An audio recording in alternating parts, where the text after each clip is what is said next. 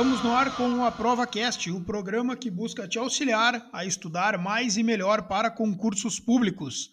Comigo, Lucas Mazo, defensor público no estado do Rio Grande do Sul, estão Maurício Rossato, juiz de direito em Minas Gerais. E aí, Maurício, tudo bem? Tudo certo. Fala pessoal, boa noite. E também Adriel Fernandes, advogado, estudante para concursos públicos e editor deste glorioso podcast. E aí, Adriel, tudo bem? Tudo certo. E aí, pessoal, tudo certo? Tudo beleza. Pessoal, hoje mudando completamente o rumo que esse podcast vinha tendo, em que nós dávamos mais dicas de estudo, uh, conversávamos sobre como se portar na prova, como fazer revisões, como ler artigos de lei, como marcar uh, aquilo que você estuda.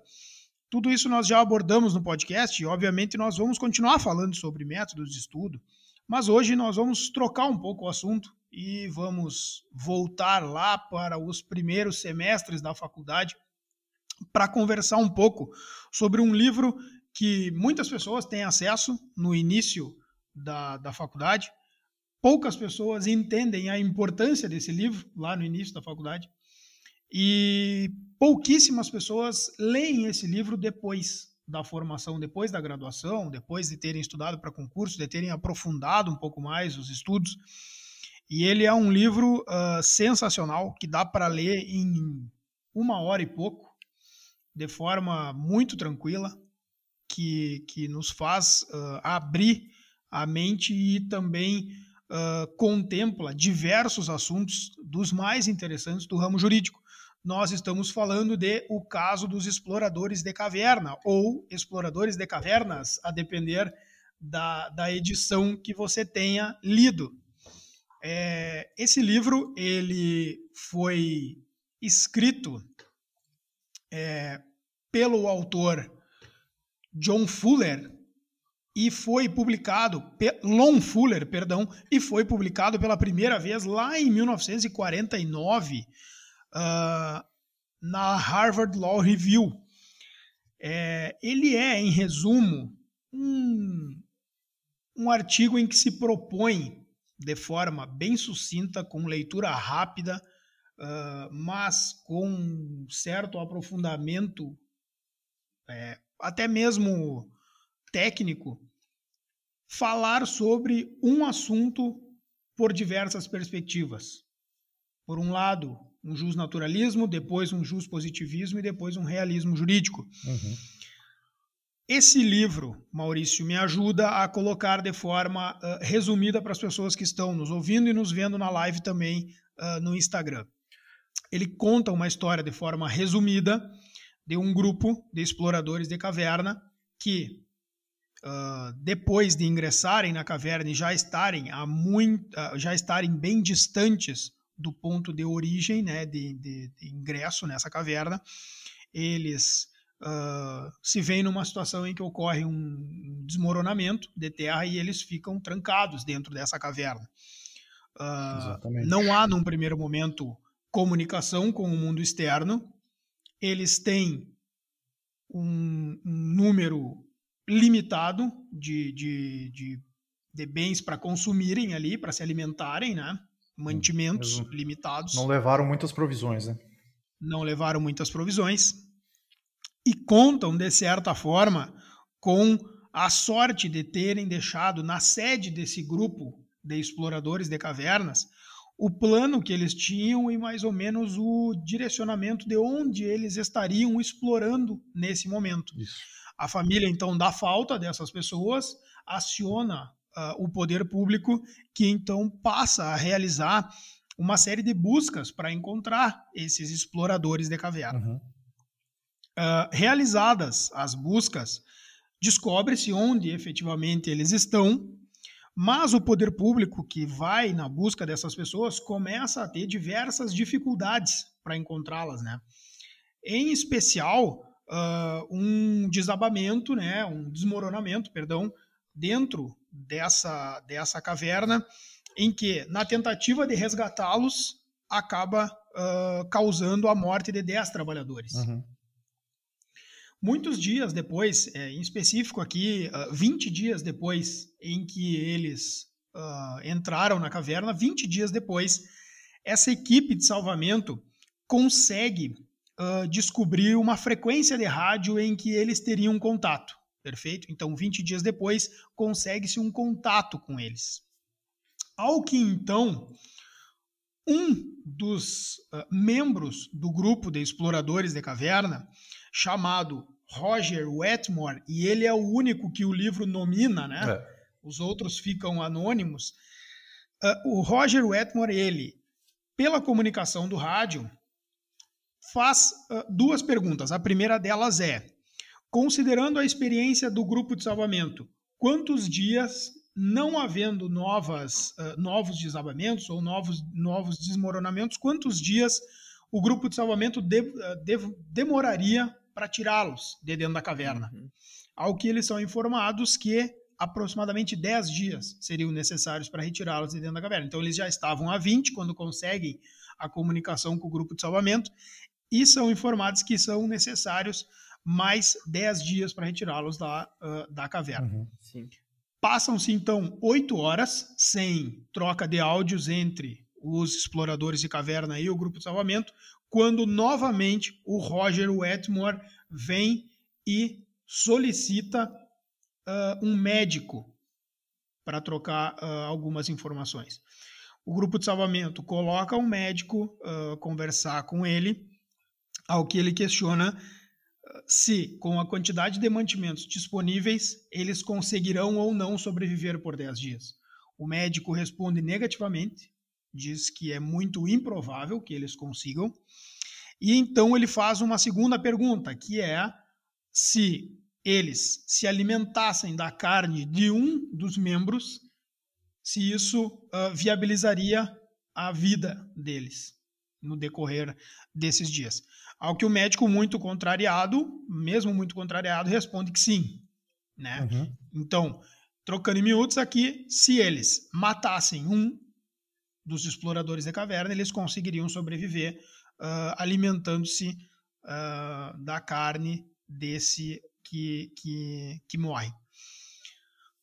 Toda a, a, a trama do livro ela é exposta em um resumo, como se fosse um relatório de julgamento. Por quê? Porque agora chega-se a uma fase em que eles foram resgatados, né? Uh, Passam-se 13 dias. Só né? tem um detalhezinho que é bem é, é relevante porque é, faz parte da trama.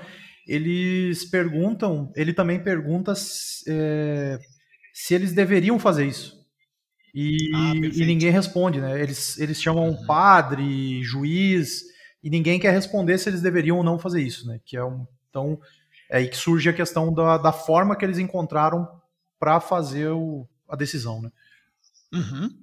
Uh, depois do, do, do, desse contato com o médico, em que eles inclusive solicitam né, a, a, a dúvida a um juiz, a um sacerdote, ninguém quer responder, Uh, Perde-se o contato com o interior da caverna, né? O, e então, 13 dias depois, quando do salvamento deles, uh, descobre-se então que os outros quatro mataram aquele com quem o grupo de salvamento conversava, que era o Roger Wetmore.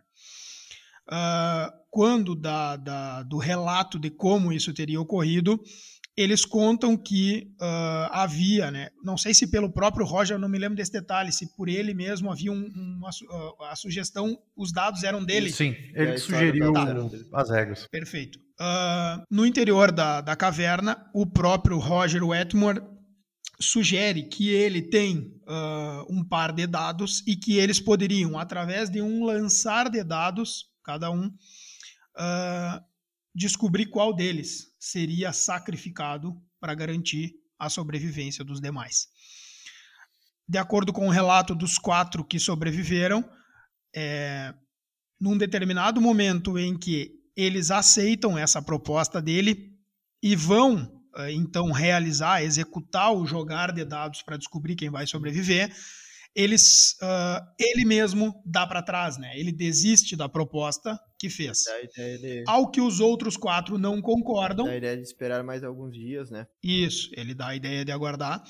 Uh, ao que os outros quatro não concordam e ele uh, então tem por si os dados lançados por outro. E ele não, não tem nenhuma objeção, né? Eles perguntam ele não, se ele é, tem alguma objeção e ele fala que não. Aí outra pessoa lança os dados por ele e ele acaba sendo premiado, né?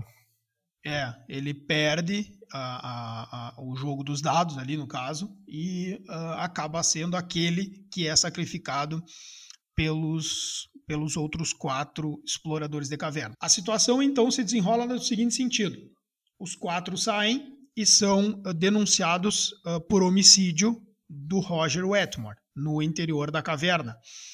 Em primeira instância, né, uh, de acordo aqui com um, um, sistema de justiça americano, eles são condenados à morte, né, no instrumento de forca. Isso.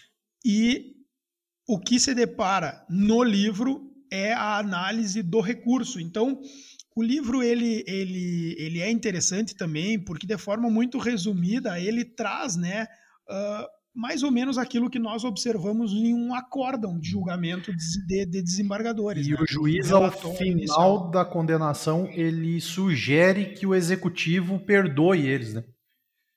No, o, o, relator, o, primeiro, né? sim, o existe essa possibilidade. É o relator. Né? É ah, daí já entra, é. já entra no, no relator, já é né? É Exatamente. já é o presidente. Exatamente. Então, o que nós temos no, é, o que nós temos no livro são cinco magistrados que nós pressupomos serem uh, de segunda instância, né? Uh, e é importante colocar aqui, a cidade, é, né, a cidade, o estado, enfim, é fictício e o ano também é, porque ele coloca o livro no ano de 4300. Então, para desvincular de qualquer aspecto histórico ou até mesmo uh, territorial. Mas é óbvio que há aqui um desenho de judiciário americano, até mesmo pelo formato. Muito bem. Uh, a partir disso, nós temos dentro do livro feito o relato da história e feito uh, uh, esse encaixe de que estamos agora num julgamento de segunda instância, cinco uh, magistrados passam a expor os seus votos, dizendo quais são as suas razões de manutenção ou não desse decreto condenatório em, ou, em primeiro grau. Ou de não decidir, né? não, é, fantástico. É, eu acho que, eu acho que o, o, o, a primeira situação até que a gente pode abordar é essa, porque há um dos magistrados. Viu, Lucas, que... antes, antes da gente entrar nos votos, eu até vou só fazer um breve comentário sobre essa obra. É, claro. É, eu, eu comecei a minha faculdade no, no IESA, né, lá em Santo Ângelo, e teve análise dessa obra, e na UFSM, na Federal de Santa Maria, não teve análise dessa obra. E o que eu vejo é que perde-se uma grande oportunidade, às vezes, por, por, muito, por alguns professores, de inaugurar já no início da faculdade um desenvolvimento de uma curiosidade e de uma questão de buscar um raciocínio jurídico, filosófico, principalmente. Uhum. É, quando é, a gente fez a postagem perguntando o que, que lembrava e tal, o pessoal fala logo lá, fizemos júri simulado. É muito legal para enturmar o pessoal, já começar a fazer uma atividade. Só que, sinceramente, júri simulado disso aqui é, é, eu acho que é muito raso, é a proposta mais rasa que pode ser tratada aqui, é, sendo que poderiam ser trazidos conceitos é, justos filosóficos muito profundos, mas de uma maneira muito simples. É, e eu acho que se perde muito essa oportunidade, sabe? É, se, se, na época o, o, o professor pegasse esse livro aqui e utilizasse para, ah, ó, nesse ponto aqui vocês, o que, que vocês acham? É, é, é, justo eles sacrificarem a vida de um para salvar quatro? É, o que, que vocês acham que é isso aqui? E aí trazer o conceito de utilitarismo. Uhum. Por mais que não, ó, não, não fala de um utilitarismo aprofundado, fala, ó, pessoal, isso aqui é uma linha do, do direito que trata do, do utilitarismo. É, no outro lado disso aqui está o idealismo, está o Kant com com o, as máximas é, dele, as máximas, máximas hipotéticas, e, e, e já ir trazendo para a pessoa e desenvolvendo esse raciocínio. Eu acho que seria um, um, grande primeiro passo, assim, que se perde muita oportunidade. É, na disciplina de é, introdução é, ao direito, por exemplo, uh, levando, pegando todo o semestre, trabalhando esse único texto e conseguindo inserir toda a matéria que a gente vê em Ed, consegue fazer isso a partir desse único texto, né? Contextualizando, uhum, dentro da. Consegue. localizando os argumentos dentro de cada área jurídica e tal. É, eu acho que é realmente rico. E, e como o Maurício falou, tenho a impressão que tu botar pessoas que entram no direito já com uma visão uh, do direito como se fosse uma visão até um tanto sof sofística, né? Que cada um, o direito é para cada um, é tipo subjetivo. É, anulando Sim. qualquer existência de escolas filosóficas e, e, do próprio direito já de anos da, de, de existência da humanidade, né? Então, tu botar pessoas para falar sobre algo uhum. sem conhecerem algo, me parece bem vazio mesmo. É muito mais interessante a proposta da contextualização. É, eu, eu, eu, concordo muito com essa ideia. Eu acho que é, tá, até uma forma mais interessante de trabalhar isso seria assim: ó, primeiro dar conceitos breves de cada um dos pontos que o livro trabalha, uhum. para pelo menos introduzir o aluno naquele assunto e depois fazer a leitura do livro e ir trabalhando aos poucos com isso. Porque é, é, a observação do Adriel ficou perfeita nesse ponto eu acho e sempre achei um pouco temerário pedir para as pessoas proporem alguma coisa, sendo que elas não têm nenhum conhecimento de base sobre aquilo, e acaba virando uh, gritaria e, uhum. e, esculhambação e disputa para ver quem vai uhum, ganhar. Uhum. É. Quando, na verdade, o próprio livro ele é tão genial que por mais uh, conhecimento que se tenha e por mais conhecimento jurídico que se tenha, ele não tem uma resposta que se encaixe assim, ó, não, é isso aqui, ponto final, acabou. Uh, depois a gente vai conversar uh, sobre isso, mas assim, ó, qualquer tese que se levante aqui, ela tem falha. Sim. Ah, mas dava para colocar no estado de necessidade. Será? É. Tem isso aqui hum. que coloca um ponto de interrogação. Ah, mas dava para colocar numa lei, sabe? Tem gente que bota legítima defesa, inexigibilidade de conduta diversa, uh, sabe? impossibilidade, como um dos, dos, dos, dos, dos juízes coloca, né? impossibilidade de se aplicar o direito neste caso, uh, sabe? Todas elas têm pontos positivos e pontos uh, negativos. Então, esse livro ele é muito interessante para propor esse tipo de, de, discussão, porque ele não tem resposta certa mesmo. Até né? porque uhum. ele, ele insere. É, é muito ele é como bom. se fosse um livro de literatura. Eu acho que ele tem muito mais uma questão de trazer uma experiência do que trazer conhecimento. E, é, e a gente tem que saber separar as coisas. Quando tu lê é. literatura, é. tu tá lendo para ter uma experiência. Quando tu lê um, um livro uh, da área de, de conhecimento específica, tu tá lendo para adquirir conhecimento. Eu conversando com um amigo meu, até ele entrou aqui na live uhum. agora há pouco, ele me mandou, eu conversei com ele sobre o livro, e daí ele disse, cara, eu vou te mandar umas fotos ali do, de um livro do Thomas Hobbes, o Leviatã, que tá na minha lista de leitura, mas eh, eu não, não tinha lido ainda. Aí eu comecei a ler uns capítulos do Leviatã. E, cara, parece que o Lon Fuller fez toda a história baseado no arquétipo do que o Hobbes trabalha ali, sabe? Toda, todos os fragmentos ali, a questão uhum. do é, o contrato feito, a tentativa de desfazer o contrato e a negação das outras partes, a sujeição da pessoa à palavra uh, dada anteriormente, no sentido de vou cumprir agora com o que eu falei. Tudo são arquétipos tá, que já tá cortando um pouquinho ou impressão? Tá cortando? Voltou? E, e assim, só para eu já não, tá tranquilo. Uh, acho que agora voltou. Uh, só para a gente uh, colocar o ouvinte de forma bem, uh, bem situada aqui. Dos cinco votos que nós temos, Maurício, a gente poderia classificar aqui três deles como de uma vertente mais positivista, uhum. Um deles jus naturalista e o último no realismo jurídico. Uhum. Tá?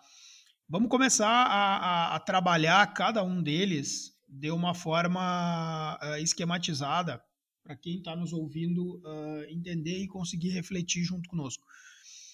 O primeiro, que é o voto do, do presidente, que seria o relator, ele, além de fazer o resumo do fato, uh, ele adota uma postura positivista, né, no sentido de aplicação do direito posto àquele caso concreto, mas ele, lá no final, uh, mostra uma insatisfação com a conclusão jurídica que ele mesmo chegou. E ele tenta se utilizar de um artifício uh, de argumentação e até mesmo de, de de fuga daquela responsabilidade, uh, muito mais do que sugerindo, recomendando ao chefe do executivo que se utilize do expediente da comutação de pena uhum. contra os exploradores de caverna. Então, uh, em resumo, ele diz que, na opinião dele, mantém-se a condenação, mas ele, além de sugerir, recomenda fortemente o, o, o chefe do executivo que utilize-se do expediente da, da, comutação de pena, seja para reduzir a pena capital a eles imposta e por ele mesmo confirmada, né? ou seja, eu decido desse jeito, mas eu recomendo fortemente que quem pode uh, reduza a minha pena ou até mesmo é, anule a ponto de não dela não ser aplicada, né? Sim. Na prática, absolvendo uh, os exploradores de caverna que uh, mataram o, o, o quinto membro do grupo. E aqui ele já abre uma, uma, uma discussão que os próprios uh, colegas ali no, no, nos votos subsequentes começam a, a, criticar sobre essa invasão de competências ou até mesmo não deve o magistrado atuar dessa forma, não deve, o julgamento dele deve ser técnico, ponto final, não deve recomendar Sim. atuações de outro tipo, né? É, é aí, eu, é aí que a gente já começa a, a, falar da genialidade dessa obra, né? Ele aí já tem direito constitucional, é, separação dos poderes, é, questão do, da, da prática do, do, legislativo, do executivo e do judiciário. Depois entra até num, num outro voto, entra na questão da, da do judiciário modificando leis, né? Tem até uhum. aquela questão lá que foi comentado pelo Adriel é, no nosso grupo do qual é a parte preferida do daquele que estava comendo sapato, né? Qual a parte preferida nos uhum, buracos? Muito bom. Nesse caso ele, ele, começa tratando, é, ele começa tratando do executivo, né? Que há aí uma certa invasão é, do primeiro. Eu acho que o primeiro equívoco é, é, é que o magistrado ficou tão incerto da decisão dele que ele ele sugere que um artifício para que a decisão dele, no final das contas, não tenha efeito. É. Ele, ele, ele, ele faz basicamente o que, o que faria o juiz boca da lei, né, que chamava lá na, na, no iluminismo, o juiz que era só aquele repetidor das leis, ele repete a lei que é posta, só que nem ele acredita na forma de julgamento dele e ao final ele fala, ó oh, executivo, eu lhe sugiro que que, que modifique e comute a pena para uma prestação de serviço. Agora não me recordo o que, que seria, é, mas a forca não. É, então, para ver, já, já entramos numa questão de seara do direito constitucional, né? Então, é, já é o primeiro ponto genial, assim, da, da leitura desse livro. É, isso Exatamente. já bota em, em xeque a uh... credibilidade dos juízes, né? Porque por mais difícil que uma decisão possa parecer, uh, é, ele tá ali para isso, né? Se abster e decidir uhum. ou pedir que um outro poder anule sua decisão, é abrir mão do, do, do poder investido nele, que ele procurou, de certa forma, que o Estado confiou nele para conferir esse poder, né? Uhum. E, esse, e, e, é esse um ponto de crítica que os outros colocam ali, né? A decisão dele, né? Uh, de que ele não poderia se utilizar e muito menos se utilizar do expediente da recomendação, né? Uhum. Porque além de, de, ele, ele não deixa nem no ar, ele fortemente Isso. recomenda. Tipo assim, a minha decisão é essa, e de certa forma parece, dá a entender de forma muito clara que assim, estou decidindo assim porque sou positivista convicto. É. Mas, considerando que essa minha decisão positivista não é nem um pouco justa, na minha opinião pessoal, então recomendo que modifiquem. É, então. É, uh, e, a, e, aí a gente pode entrar, é, se a gente fizer uma análise é, mais profunda, é, a uma crítica ao positivismo, é, em que no sentido de que às vezes a lei posta ela não é feita para situações de exceção. A lei ela é geral e para definir situações como um todo. Porém, quando se entra numa situação de exceção, pode ser que a norma ela não seja possível de uma aplicação é, literal, uma aplicação uhum. é, em que haja um, uma adaptação fático-jurídica perfeita. Então, já uhum. de repente, aí já entra uma questão da crítica ao positivismo estrito. É, a gente pode trazer aqui que aí entra a, a, a a lógica do razoável, né? É, do Recassin Siches, e dizendo que nesses casos em que são situações diferentes, em situações de exceção, não se aplica o, o, a norma expressamente, ela tem que ser, ela tem que ser interpretada para ser aplicada de uma maneira justa, uma maneira que se adapte àquela situação. Então, de repente, pode ser uma primeira crítica. E a gente fala de repente, eu falo pelo menos de repente, porque assim, uh, se alguém for ler essa obra e que tenha maior conhecimento jurídico do que nós, vai dizer, não, nesse ponto ele está querendo falar outra coisa. E isso que eu, eu, eu acho muito legal desse livro aqui, que é justamente essa questão que ele levanta assim, ó, uma infinidade de, de questões jurídicas, sabe? É, é uma, é uma. A cada linha tem, tem nuances que vão, que vão mudando a, a, a interpretação que a gente faz do voto dele, né? uhum. né? E, e, vão enriquecendo, e, a, e, assim. E tem um ponto que eu acho que é interessante que lê todos os juízes, né, da argumentação, o que talvez é que a argumentação fique mais uh, correta, mais linear, né, sem falácia, sem, com menos recurso da sofística, é o terceiro. Só que é o terceiro voto que mais nos causa incômodo. O que também é, é interessante Sim. porque é, é, da, é para escancarar que nem se, que o ser humano não é não é uma caixinha matemática, não é fazendo dois mais dois que tu vai trazer. Uh, Qual que é o terceiro voto? É o do, do Kenny, aquele que fala sobre sobre o sapato que come sapatos. Ah, é, sim, ele que é o talvez o juiz que mais rigoroso no sentido de ser mais positivista, mas é o que traz os argumentos mais contundentes, tanto rebatendo os outros quanto tendo linearidade na no que ele diz.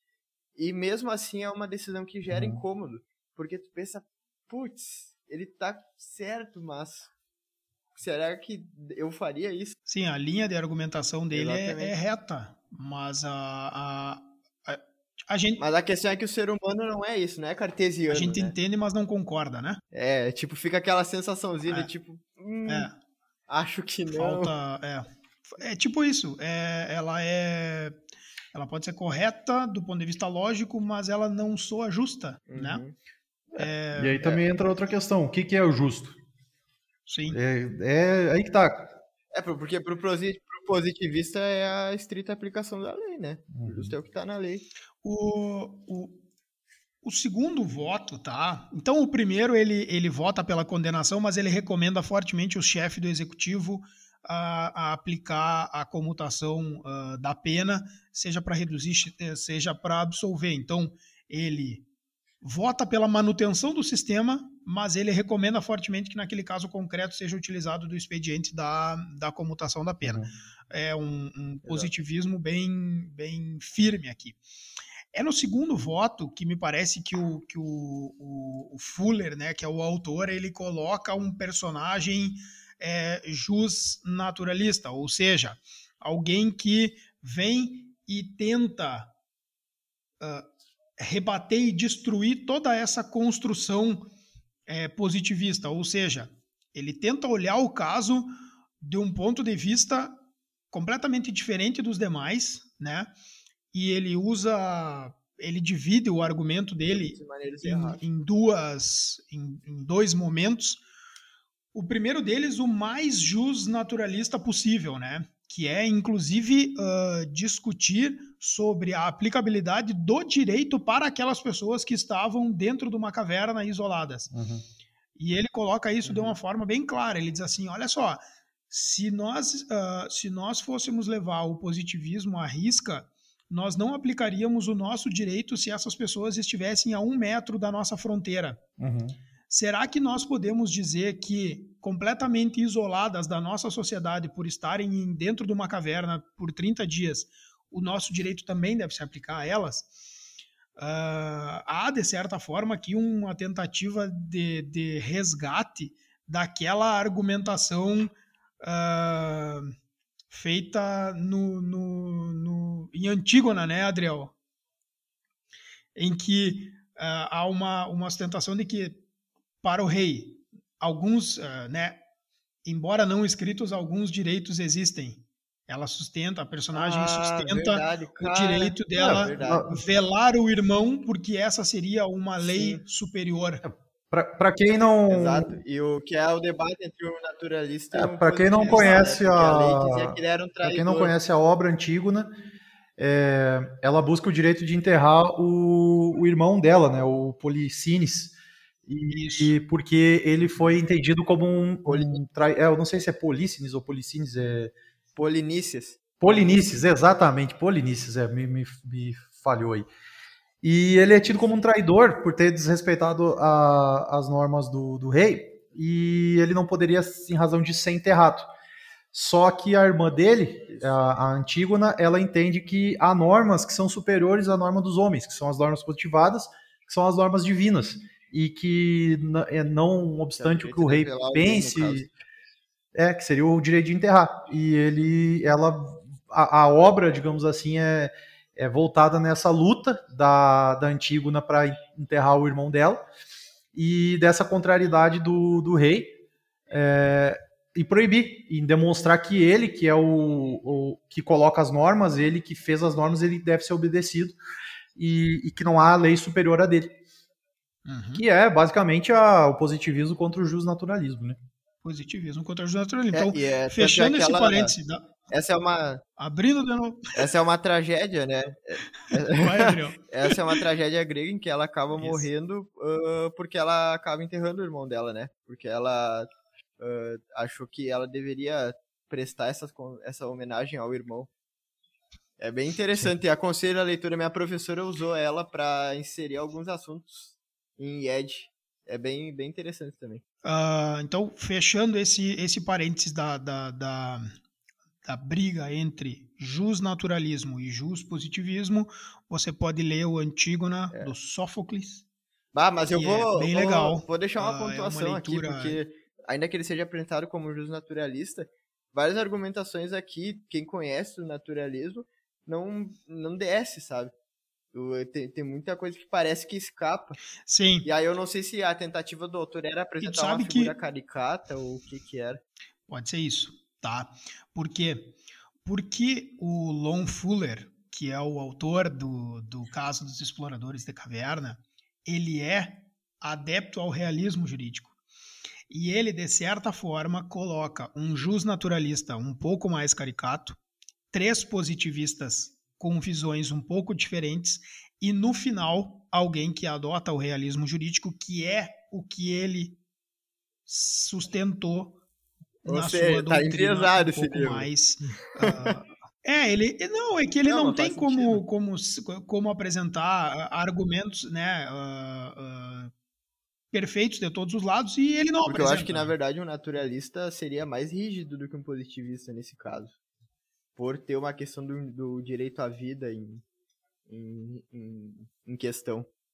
Tenho a impressão, né? Sim. Uh, o fato é que ele, colocando o voto do segundo, do segundo magistrado, expõe que talvez naquelas condições eles não mais estivessem submetidos ao direito positivo que aquela sociedade dispunha, tá? E que eles poderiam sim, inclusive, criar um novo contrato social válido entre eles e que eles efetivamente fizeram, tá? Uhum a partir do momento em que decide quem vai sobreviver, quem vai morrer para os outros sobreviverem, né? Uh, além disso, ele coloca um outro, uh, uma outra linha de pensamento que é a questão da leitura teleológica da lei. E ele busca qual é o propósito da lei que criminaliza uh, o homicídio. Uhum a partir do momento em que ele uh, coloca qual é a posição dele, que seria uma noção de prevenção da vida, ele diz que seria válido prevenir a vida de quatro, uh, sacrificando Eita. a vida de um. Esse ponto da visão teleológica é. dele é, é bem utilitarista, como o Maurício já está se esforçando para falar. Tá? É, só que o, só que o ponto de crítica que os outros fazem a, e, a esse segmento do voto dele uh, também, é, também vem muito forte no seguinte sentido: tu não tem condição de dizer qual é o propósito da lei. Uhum. Tu não pode fazer isso. Uh, tu, é, então, assim, de certa forma, tu chega numa conclusão e aí, a partir da tua conclusão, tu vai dizer que esse é o sentido da norma. Quando, na verdade, é, talvez só o legislador poderia dizer qual é o sentido da norma. E a gente fala qual aí, é o propósito. Já é outra questão. A gente fala em mens legis, né? Se é a, a intenção do legislador. A exposição de motivos é, é, ajuda a saber, né? Isso. Se a gente tem que pensar assim, tem que levar em consideração a intenção do legislador ou a intenção da norma. Já é uma discussão constitucional também. É, é, enfim, vão trazendo muitas coisas. É, esse ponto, até teve um comentário ali que falava sobre a obra do Justiça, o que é fazer a coisa certa. A primeira parte ah, da obra é sobre o utilitarismo, né, e o idealismo. Aí ele, ele fala sobre essa questão, né, do, do trem desgovernado tal, que essa situação é aplicada em diversos casos. É, nesse caso aí, é, o utilitarismo jurídico vai pensar basicamente o seguinte: é, seguinte, Primeira coisa, vamos salvar quatro e matar um. É, a dor de um vale o prazer, né, ou o benefício de quatro. É uma conta matemática, vale.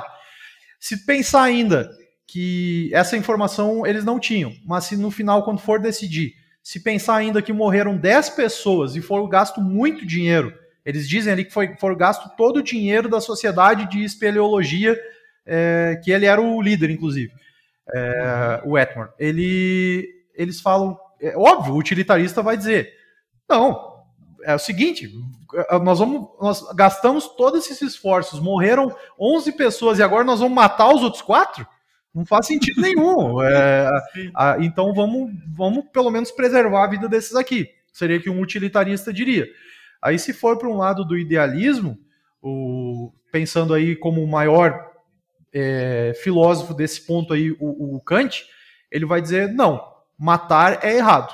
É, por mais que vão, uh, os cinco irão morrer, é, matar é errado porque matar nunca vai ser certo. Que aí entra a máxima do Kant, né? Que é, haja de tal forma que a sua ação possa tornar-se uma máxima universalizável. Ou seja, é, eu só posso fazer aquilo que em toda e qualquer situação seja é, bom, digamos, entre aspas, assim, né? É, eu aceitaria ele que vai, mim ele vai dizer né? matar. Esse é o filtro. Isso, também. Aí entra quase numa lógica religiosa, né? É, é mas aí entra. Faça os, com os outros o que você gostaria que fizesse. Aí entra aquela discussão ali. A gente trou trouxe a Antígona, né? A Antígona morreu pelo bem de enterrar um irmão. Às vezes o importante não é a vitória. Às vezes o importante é se manter no caminho da virtude do que é certo, né? Uh, Aquiles sabia que uhum. não completaria a, a, conquista de Troia, mas começou a invasão mesmo assim. Troia sabia que já estava uh, uh, já que seria destruída e mesmo assim os soldados lutaram até o final. É, aí entra essa discussão de que do, no combate entre vícios e virtudes, né, para o alcance de um, de um ser mais elevado mas que a gente não sabe se na vida prática, né, enterrado dentro de uma caverna, isso se aplica. É, uma coisa é a teoria, né, e a outra é a, é, é, é a prática. A ética né? não se separava. É, é que nem aquele exemplo. ali, a, a, ética não sim, se separava sim, sim. da vivência. Mas no, ca, no, no caso, no caso do, do, do livro, né, não vai esperar Com que eles eles fossem é, vamos, ah, vamos pensar aqui teoricamente, vamos ver qual, qual a teoria que a gente vai adotar aqui.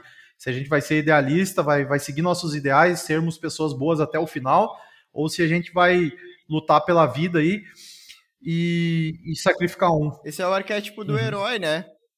Isso é bem comum, né, nos filmes, né? Ah, se tu, ou tu faz isso e morre tantos, ou tu faz aquilo e morre tantos. Ele diz, não, ninguém vai morrer porque eu vou ir por uma uhum. terceira via. É o arquétipo uhum. do herói, né? Faz parte da, da cultura. Da, é, e aí entra, pode entrar outra discussão, a gente pode voltar ainda, mas é, do bem e do mal, né? É, os, eles ao proporem o jogo e ao é, colocarem, levarem ele até o final e matarem efetivamente uma pessoa, é, se é possível pensar se eles são pessoas ruins, se eles são maus na, na concepção, né? É, do, do bem e do mal. Entra essa discussão também.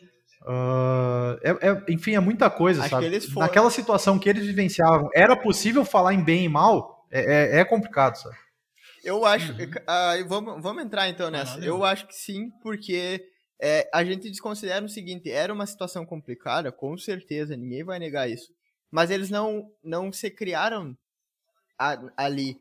Eles tiveram uma vivência, eles foram embebidos na cultura, eles beberam no seio da cultura, eles tinham valores morais, partilhavam os valores que toda a sociedade comutava. Eles não entraram ali e simplesmente se despiram disso. Eles entraram ali com, com uma vivência já criada. Então, será que, que optar por esse caminho seria o mais óbvio naquele momento? Né? O Vetmore, por exemplo, propôs, vamos esperar mais alguns dias, e esse apelo não foi ouvido. Então, isso é, é interessante porque na, eu tinha comentado ali que o, o meu amigo até ele tá aqui online, tá comentando um pouco, que me mandou a obra do Leviatã, algumas partes do, do Leviatã. O Hobbes fala sobre, sobre essa questão do, do estado de necessidade, onde, em tese, uh, teria pessoas que abririam mão do seu, do seu direito total para fins de chegar à paz, né? De sobreviver. Porém, essa é uma uhum. visão também é uma visão extremamente racionalista e logicista da realidade, porque a verdade é que entre as pessoas, antes de haver simplesmente uma relação contratual, há uma relação. E que essa é a eterna discussão entre liberais e conservadores, né, na Inglaterra. Porque é aí que eles não batem. Os liberais acreditam na, numa visão mais contratualista e os conservadores vão acreditar que há uma relação que ainda que é anterior porque eu só consigo fazer um contrato com alguém se eu consigo ter minimamente uma relação de confiança com essa pessoa. E ali entre eles havia essa relação de confiança, ou seja, havia laços sociais que eram anteriores a ele, porque eles tinham um acúmulo de conhecimento que foi culturalmente passado para eles. Então, por isso eu não consigo é, pensar que eles estavam simplesmente numa situação animalesca ali que, que valia tudo para sobreviver. Sim, afastando essa, essa argumentação do segundo magistrado que coloca uma posição de que não poderia ser aplicado Isso. o Foster, né? Que não poderia ser aplicado o direito daquela sociedade naquela Exato. situação, né? Que é um, um dos argumentos que ele utiliza para absolver eles, né? Uhum. Uhum. Uh, o terceiro magistrado vem e faz uma leitura uh, bem positivista pura, né? No sentido de uh, dizer que, que, que há ali uma, uma posição de aplicação do direito e ponto final, né? A, a sentença tem que ser, tem que ser confirmada. Uh, não, o terceiro não é o que se excusou, porque o que disse que não ia, da decisão não, li, não. Eu acho. Ah, perfeito. Então, o. o é, que esse daí, na, na real, a gente tem um, a gente tem uma discussão. Arregou, arregou. arregou. É, esse aí. Arregou do século. Esse aí a gente tem uma discussão que, inclusive, ele, ele se abster do, do voto uh, dentro de um, de um contexto jurídico, acho que até uh, de, de, cenário mundial, assim, a gente não tem né, essa, essa, essa possibilidade, né? As decisões non-liquid, ou seja, o juiz se eximindo de decidir uma causa ele posta Uh, eu, não, eu não conheço um ordenamento eu, que, que, que tenha eu essa tenho a impressão Seria uma boa, né? Em alguns casos, o cara poder falar, bah, não vou aí tá, decidir. Tá, esse aí eu não vou jogar. Esse aí eu não vou decidir. Eu vou declinar, vou declinar. Eu tenho a tá impressão que o autor é... colocou aqui uma válvula de escape para aquela pessoa que tá lendo e a cada argumento se convence do contrário e daí fica um pouco desbaratinado de pensar, quer saber, eu não sei como decidir. É. Eu vou com esse aqui. Bom, ele já sabe no primeiro aqui. semestre que ele não pode ser juiz. Né? Fato. Se ele concordar com esse cidadão aí, vai, vai ser Mas complicado. Os, os argumentos é... dele contra o Foster são muito bons, né? Os argumentos dele, porque a gente viu. Ah, mas se é pra, se é pra, pra mas se é claro. pra ficar criticando, criticando, claro, chegar no final, vou dizer, ó, oh, ó, tua decisão não. tá muito ruim, cara, mas, mas eu não eu vou decidir. Esse, eu acho ah, que então é bom, porque ele contra-argumentou muito bem. E só que pela contra-argumentação dele, ele iria optar pela condenação. Mas o que ele disse, tem algo em mim que não consegue, né? Ou seja, é o choque entre direito e moral. Que daí eu acho que entra a discussão, a Sim. diferença entre direito e moral, né? Que eu não, não sou muito por dentro dessa discussão porque eu não li o Real. mas a, mas a, bem, o, o fato então é que o terceiro uh, coloca-se numa posição de, de abstenção de, de voto não condena e nem, e nem absolve. Uhum. Uh, aí sim vem o quarto, né? Que, que faz uma leitura bem positivista, que é o Kim, né? Uhum. Se você tá ouvindo esse episódio do podcast, ou vendo a nossa live e diz assim, ó, os caras estão comentando um livro que uh, eu tô meio perdido nesse comentário, meu amigo, eu vou te dar uma notícia. Esse livro tem 20 páginas. Tá? Dá para parar o podcast, ler agora em PDF no celular e voltar a ouvir. Bem tranquilo, né? É, porque ele, ele, é de, ele é de uma leitura rica, mas a gente. Uh... Ah, Maria tá querendo saber se eu condenaria. Não, não, não. Não, primeiro que eu não, condena, não condenaria, nem porque não condenaria também porque não concordo com a pena imposta. É, então não esse, é, esse, é um, esse é um fator interessante. É, eu sou contrário à é. pena de morte. Eu é, sou contrário à pena tem... de morte, eu acho que eu não preciso nem justificar. Já que a gente está fazendo o, o momento aí, saindo um pouquinho da obra e, com, e comentando, é, e para quem achar que ah, que, que episódio xarope, né? Os caras não estão ensinando a gente a estudar. é, cara, assim, Tem ó, 30 episódios. É, isso aqui cai, assim? isso aqui cai em, em segunda fase.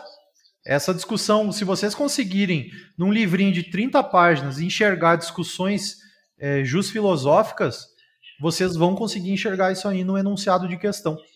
E é. isso é muito importante, começar a desenvolver esse pensamento, desenvolver essa forma de raciocínio que vindo de um livro. Cara, esse livro aqui ele é fantástico. É um livro que, que ao invés de levar o, o celular na hora que for para o banheiro, leva três vezes esse livro aqui, é, termina a leitura. Tá lido. Tá lido. Tá lido. É, é, e vai ser muito vai melhor que ficar mexendo no Instagram. Prova oral, tu dá uma resposta e ainda dá, citar uma coisa da literatura ainda para florear a tua resposta. Que bonito. É, só não vai confundir o, os casos dos exploradores de caverna com a caverna de Platão, né? Aí, aí fica, fica ruim a coisa. Como Mas assim? é só tomar, esse, só tomar esse cuidado. Só tomar esse cuidado. O mito da caverna. Mas é bem interessante, sim. Então, quem, ah, não, não serve para nada esse episódio para mim, tá, tá bem enganado, sabe? Eu queria ter tido essas discussões filosóficas na minha formação. Seria, de repente, uma, um diferencial.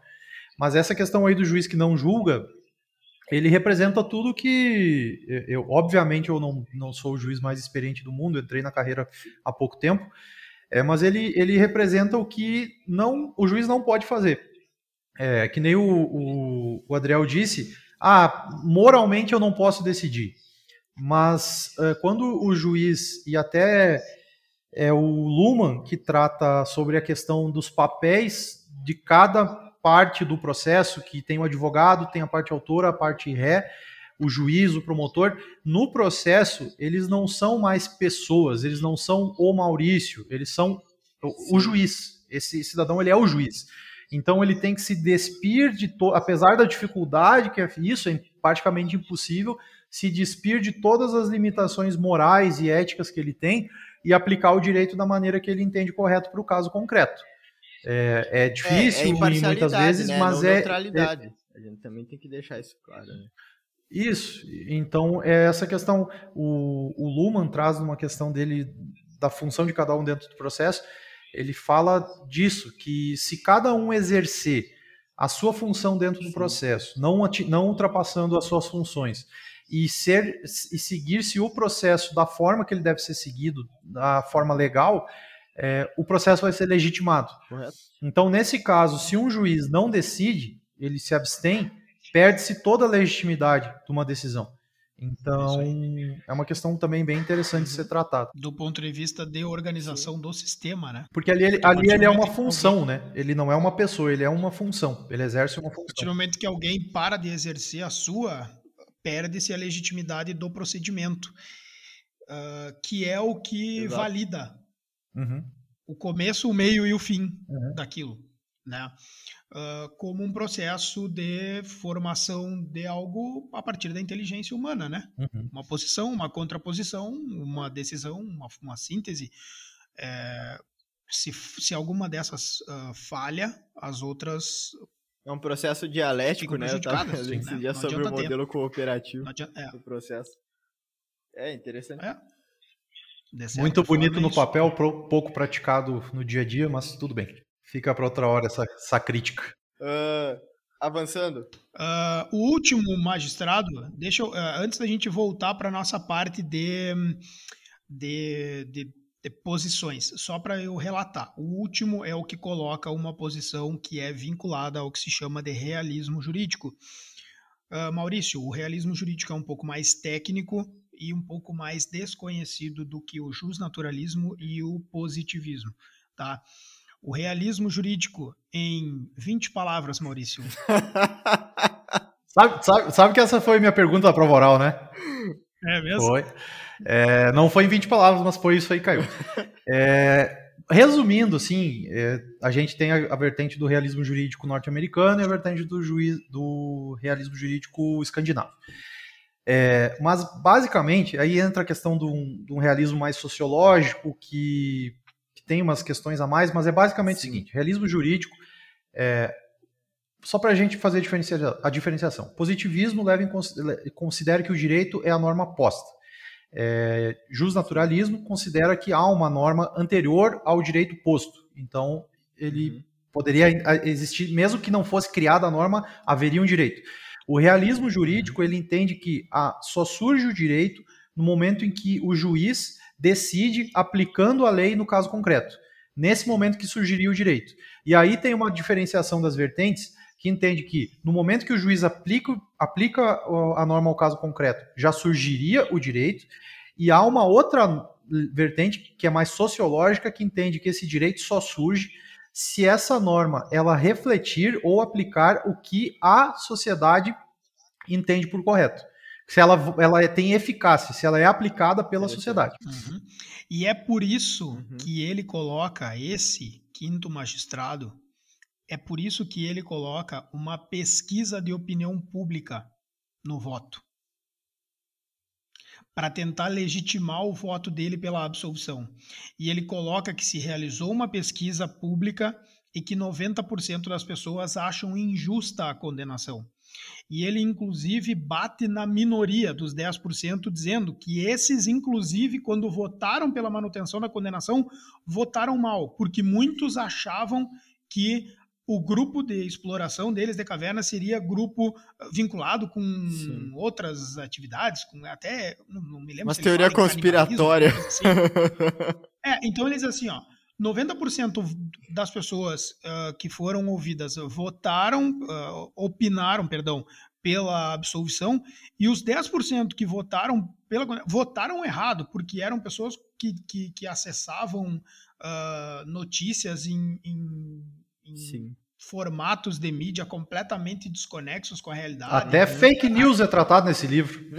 É, acredita, é, e ele fala, é. uh, pessoas que acreditam que o nome tem um significado que não é o significado do, do grupo uhum. deles. Então, assim, ele, ele uh, fala dos Vocês 90% falando do último e ele juiz, ainda então? bate nos 10%. Do último juiz, Sim. que é vinculado com realismo. Tá? E tem uma outra coisa, esse a, a maioria das traduções tem neste voto uma tradução que está mal feita. Hum. Por quê? Porque ele não fala uh, efetivamente em inglês em senso comum. E a maioria das traduções fala senso comum uhum. como fundamento do voto dele. Sim. Quando, na verdade, ele está falando em common sense, que, se, que seria bom senso. Sim. Sim. E o bom senso seria aquele que a maioria das pessoas, aquilo que a nossa doutrina aqui uh, levaria como o homem médio, né? Sim. bom senso, não compactuariam com a condenação dessas pessoas. Então ele constrói o argumento uh, a partir dessas noções, né? Tá, tudo bem, é uma noção de justiça e é uma noção de justiça que ele tenta pluralizar para dizer que a dele está certa. Né? Não é só minha, é de, é de tantos outros. E por isso que ele uh, traz mais um fundamento para justificar o entendimento dele pela absolução. Sim, sim. Uhum. Ele utiliza de outros, uh, de outros argumentos e tal, mas uh, ele fala que a posição legal é, de certa forma, uma posição uh, representada pelos humanos e que governo é um assunto humano e que os homens são governados não por palavras sobre o papel ou por teorias abstratas, mas por outros Sim. homens. e que por isso, dentro dessa formação uh, mais de conjunto social, ele não uh, poderia se desvincular dessa noção e simplesmente fechar os olhos. É. Aqui eu tenho uma outra posição que é a seguinte, né, Maurício, que é o papel contra-majoritário do judiciário. Pois é. Então, uma eu ia trazer justamente isso. Então é a questão da maioria. É. Como é que ficam isso em algumas pautas mais complicadas que nós tivemos no Exato. Brasil um papel muito importante do judiciário, né, em Sim. relação a Na, no papel contra-majoritário Exatamente. Então, é, eu acho complicado. É complicado. Mas é interessante é. pensar porque o realismo tem berço nos Estados Unidos porque eles têm uma, uma tradição da common law, né? Uhum. Então, para eles, eu acho que é muito é. mais, mais tátil, eu acho, a questão do bom senso. Talvez. Porque não se te... já há muitos séculos não se tem a, a. Eles não são retidos na lei escrita. Agora, Sim aplicar isso em outros lugares talvez seja mais complicado. É, a gente tem que também lembrar que isso aqui é uma obra de ficção, né? Ele não, não tenta aplicar né, nada assim para nenhum caso, nenhuma realidade. É, Com certeza. É, digamos assim, posta num certo período ou local. Ele tenta levantar questões jurídicas e filosóficas, né? É para isso que serve o livro. É, ele, ele critica a questão uhum. do juiz que gosta da falha da lei porque é onde ele consegue transitar e a partir daí ele modificar o entendimento da lei, ele o, o, aquela questão do judiciário legislando, né, saindo da sua função a, a, típica de julgar, aplicar a lei ao caso concreto e, e às vezes passando um pouquinho do limite que tem de interpretação da norma, partindo quase que para uma criação da norma, né, uhum. alterando o entendimento do legislador. Ele critica isso também no livro, né? Uhum. Sim. Sim, até tem no, numa parte ali do, do voto do, do Kenny, uh, que é o juiz mais rigoroso, mais positivista, digamos, ele, ele até dá um elemento de uma certa distopia, né? No sentido de que ele dá um apanhado histórico de que o judiciário teria, em um momento passado, uh, exacerbado nessa questão da, da produção de lei uhum. através de interpretações e isso teria gerado um caos público um caos popular, é. uma guerra civil e entre os poderes, com o judiciário de um lado e o legislativo e o executivo do outro. E que agora eles tinham que evitar que isso voltasse a acontecer. Eu achei muito interessantíssimo. E ele coloca aqui, inclusive, que neste momento consolidou-se que a prevalência é do legislativo. Uhum, que representa a vontade da maioria. É interessante. E aí também entra outra questão. A legitimi... Qual é a legitimação do Poder Judiciário na fundamentação das suas decisões? Legitimação, em tese, pelo menos, do legislativo, é um voto popular. O que é. o que, eu, é uma o que questão. eu acho, o que eu acho interessante de pensar é principalmente para talvez para porque como eu disse, eu acho que esse livro é como se fosse um livro de literatura, então é pra gente ter uma experiência. Então tu não consegue ser furtado e pensar como que seria tu decidindo, né, na cadeira. E eu acho que é interessante pensar que, independente da, do, do caso que apareça, né, quando vocês que estão estudando para para buscar um cargo de juiz. É, o que, que eu acho importante que, é, de, de, que esse livro mostra muito é que talvez a pior parte realmente de um voto esdrúxulo é quando o juiz tenta fazer malabarismo mental, distorcer coisas, né, distorcer argumentos que às vezes inclusive indo contra o que a dogmática já, já trabalha muito bem, uh, simplesmente para tentar embasar o seu, seu argumento, né? Que é, eu acho que é. Uhum. Acho que quem, é, quem trabalha isso é a navalha de. Ockham. Que quando, é, quando o negócio está muito complexo, provavelmente está errado. Como o Lucas disse pra mim, o caso era simples, cara. Eu não concordo com pena de morte. Então, eu acho que a condenação já seria de, em demasia nesse caso, né? Mas ele, ele é genial porque ele, ele sempre coloca uma, um gatilho que impede uhum. uh, de apontar uma resposta certa. Vocês não concordam? Sim. Por exemplo, assim, é, ó. Forma, uh, vamos supor que a gente traga para a realidade brasileira, tá? O artigo 24 do, do, do Código Penal. Tá, e aí vamos colocar qual seria uma primeira, uma primeira hipótese de, de excludendo ilicitude uh, estado de necessidade. Tá, legítima defesa está fora, né? Estado Mas tem um juiz é. que defende que era legítima defesa. Cara, o Foster... Mas ele coloca a legítima defesa. É, ele coloca a legítima defesa numa analogia, né? Ah, bem é, errado. Analogia forçada. É, todos os dias errado. as pessoas se arriscam eu... em obras e a gente não se importa. Cara, nossa Isso. senhora, um troço. É, o negócio é uma coisa por intenção, né? Mas, mas ele também diz que aquela viagem ali, aquela interpretação extensiva dele seria em razão de não existirem outras causas excludentes. Sim, pois é. A gente não, só haveria a gente não sabe o ordenamento jurídico que estava sendo aplicado, né? Exato, né? Ele coloca que não existiriam outros. No, no, no, brasileiro, a gente, a gente colocaria, por exemplo, um estado de necessidade, suposto estado de necessidade em que essas pessoas estariam, uh, mas o livro é. é tão genial que ele dificulta o encaixe do estado de necessidade na hipótese em concreto, porque o estado de né? necessidade ele exige a prática do fato para salvar de perigo atual. E ali é difícil falar em perigo atual, porque eles estavam projetando ficar sem comida. E também uhum. acho que tem outro requisito né? que, que eu, Porque daí eu vi isso e fui e hoje reli meu caderno. Pensei assim, ah, vou aproveitar para revisar o meu caderno de, de penal. Daí tem também o requisito objetivo da inevitabilidade do comportamento lesivo, que, que é quando tu deve, para te alegar o estado de necessidade, tu tem que demonstrar que o único meio de salvar o direito próprio ou alheio é pelo cometimento do fato lesivo. Então não pode ser o meio mais cômodo. E daí, quando aconteceu a, aquilo ali no 23 dia, por exemplo, poderia ser argumentado no sentido de, ué, por que não esperar um pouquinho mais?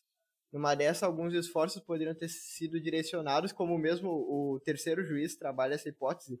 Se eles tivessem talvez esperado um pouco mais, esforços teriam sido direcionados não para abrir, mas para conseguir um, um ambiente ali para que pudesse ter acesso, por exemplo, à comida. Não concordo. Segundo dia eu já tava matando um de vocês, cara. Não queria nem saber. ah, ah, e aí tem um outro elemento. Aí tem um outro elemento que eu quero levantar, tá? Uh, talvez, talvez o, o Adriel falou isso no, no, no nosso grupo ali de conversa no WhatsApp talvez uh, um, um, elemento que poderia sugerir uma, uma hipótese de absolvição aqui seria a inexigibilidade de conduta diversa, levando em consideração todo o contexto fático em que eles estavam inseridos. Uh, é difícil exigir conduta diversa.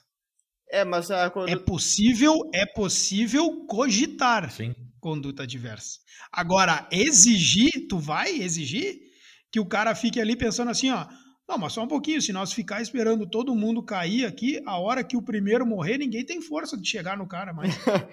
mas no, mas por, tá, mas por exemplo no, no, bah, eu, eu vocês viram o filme O Poço? Eu, eu me lembrei agora o, no, O Adriel vai dizer que tinha que ir tirando pedacinhos. É, ué, pelo menos tu não mata.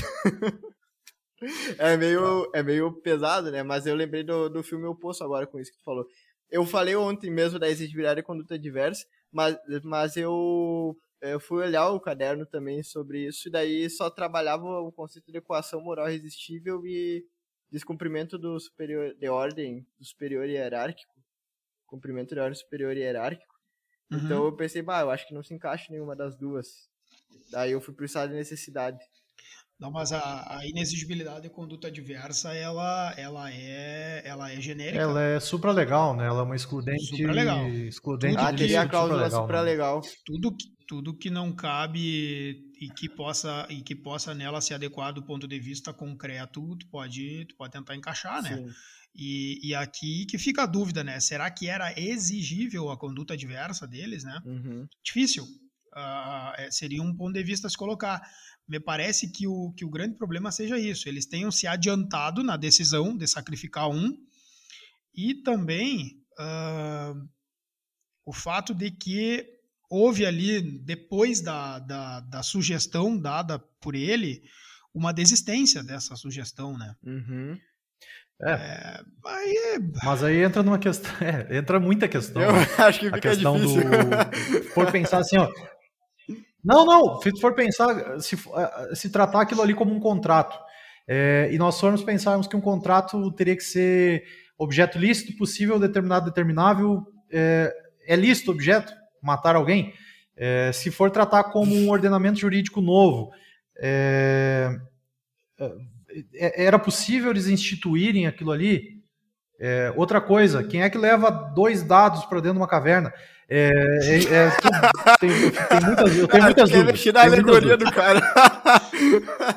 Não, mas é. E outra coisa que, que é brincadeira, que eu só falei isso aí para depois levantar, que e, os juízes aceitaram os depoimentos de quem estava lá dentro. E, é, e, e, aí gera até a dúvida para aqueles que ficam mais na, é, céticos assim.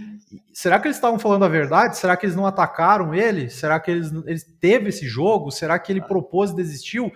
Apesar da, da, da tese defensiva dele ser ruim, né? Mas é, porque se era pra que... mentir, que mentisse que foi legítima defesa. Não, mas aí que tá, é. levanta também essa questão.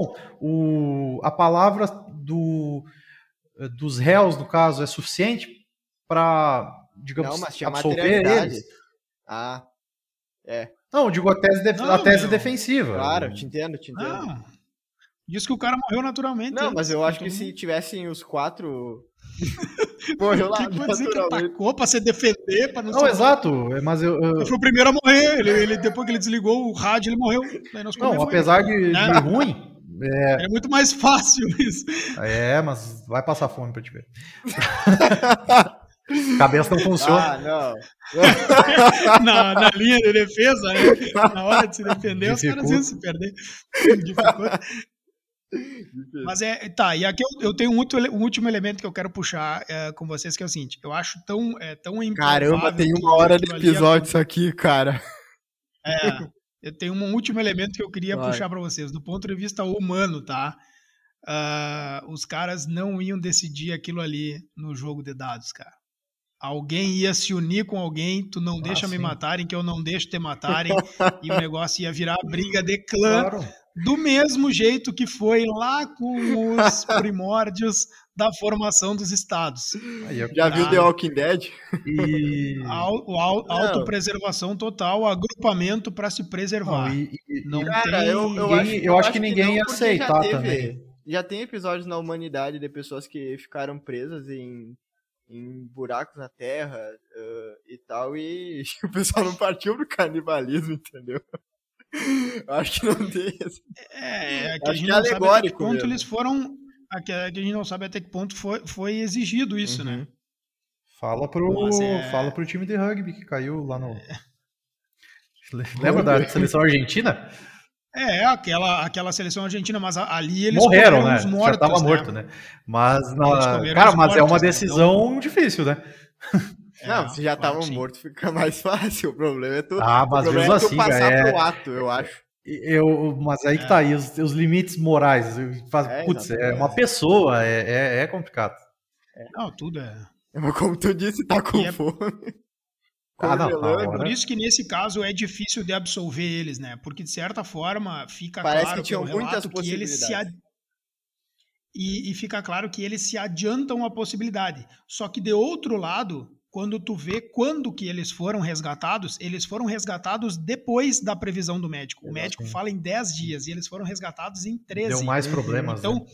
Deu mais. Então, quando tu faz esse, é, é, esse, contraponto, não, eles poderiam ter esperado, não, mas se esperasse, talvez não, não, não daria mais, não, o cara não teria nem força daqui a pouco para se alimentar do outro, ou não adiantaria mais, né? Uh, tudo isso coloca, uh, de certa forma, legitima um pouco a atuação e outro pouco deslegitima, né? Por isso que o livro é tão genial. Ele sempre coloca um elemento que deixa na dúvida. E até mesmo quando a gente coloca, né? né foi ele que sugeriu, o problema é dele, né? Ele coloca o elemento da desistência. Exato. E eu acho uhum. que então ele, eu ele... acho que isso talvez é o que traga. Eu estava vendo esse tempo um crítico literário falando sobre a obra do Dom Casmurro, que todo mundo fica, ah, traiu ou não traiu? E sendo que o esse não é a parte importante da obra. A parte importante da obra está em outra questão. Então, porque justamente a obra é feita para te não chegar a uma conclusão. Então, talvez essa impossibilidade uhum. de chegar a uma conclusão é para mostrar, não está aqui, não é aqui, vocês nunca vão chegar a uma conclusão. O objetivo aqui é outro, né? É, verdade. Uh... Muito bem. Fechou? É isso aí. Eu tô quase aprendendo a time, tá? Isso. É o... Quer fazer a conclusão hoje, Adriel? Faz Não, aí, eu, então. eu fico com vergonha e daí eu travo. Daí Não, eu começo a gaguejar. Isso, tá bem. Então tá, muito bem. A gente agradece as pessoas que nos ouviram até agora na live. Agradece você que, tenha, uh, que nos acompanha no podcast.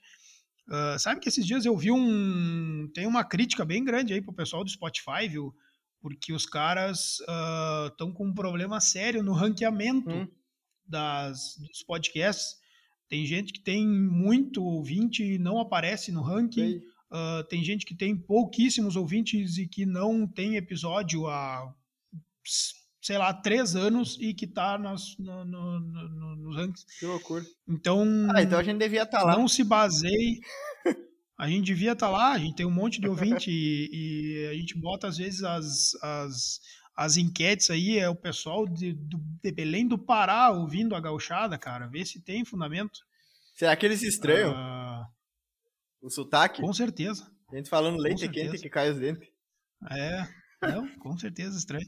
E então uh, a gente agradece as pessoas que continuam nos ouvindo, que seguem ali o, a ProvaCast, né? Porque pela listinha e pela sugestão do Spotify a gente não vai aparecer. É. Estão nos boicotando, estão sendo boicotados pelo sistema.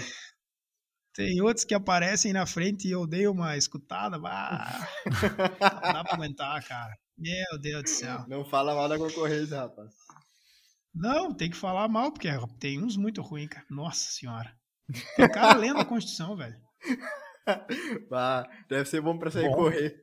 Com... com aquela, aquelas vozes pra acalmar, sabe? Como é que é o nome daquela sigla lá? Tá fazendo fama agora, que eles leem sussurrando, sabe? Ah, sim, bah, é verdade. que os caras pegam uns negócios e ficam assim, tipo. Sussurrando. É, é. sabe? E, e, fazendo barulho. É. Tem um negócio agora. Caramba! É uma... No próximo episódio aqueles... nós vamos gravar assim. Não parece aqueles negócios antigos da, das novelas que passavam em rádio? Que daí as pessoas faziam. Não, é outra é, coisa. Tudo em voz, efeito outra sonoro.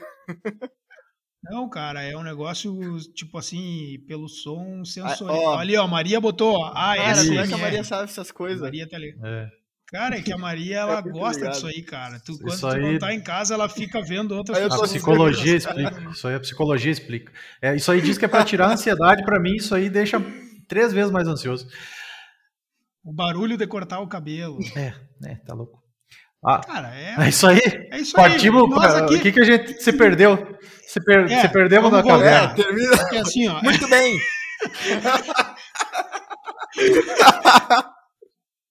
então, assim, é, é bom, né? Aí o cara fala de realismo jurídico e fica na última posição do Spotify, enquanto tem um cara fazendo barulho com pente de cabelo em primeiro. Tá bom, né? Vamos fazer o quê? É a razão instrumental que nós vamos discutir daqui uns é. dias também. Sistema vamos é opressor, meu irmão. Que é, Sistema é opressor. É. Adriel, depois tu pode cortar tudo isso aqui do Spotify, tá? Que o pessoal, Vou cortar. que a gente tá criticando, eles vão nos deletar. Então, uh, então tá. A gente pede que as pessoas uh, sigam o AprovaCast no Spotify, em qualquer outros players que nos ouçam, Deezer, Apple Podcasts, etc. Isso aí. A gente vai continuar com outras lives por aqui, a pegada é essa mesmo, de forma descontraída, trazer um conteúdo que seja legal para vocês. É, vamos continuar falando disso aí, trazendo conteúdo que o pessoal muitas vezes não tem acesso, principalmente nos cursinhos né, de, de formação. Os concursos com razão, porque é o que cai, ficam preocupados com bastante dogmática. Sim. Uhum. E a gente pode trazer uma, uma conversa diferente daqui uns dias. O Adriel já sabe, daqui uns dias eu e o Maurício vamos estar publicando um livro sobre formação humanística e lições preliminares de direito, que trata Olha. disso com uma pegada bem para concurso público, mas uh, que a gente pode trazer um monte de discussão aqui que não tem nem espaço no livro, né, Maurício? Sim. mas que de uma forma de, de, de conversa assim fica legal. Uhum. Beleza, pessoal? Então Sim. tá, valeu. Valeu. A gente volta na próxima. Valeu. Tchau, tchau. Grande abraço. abraço.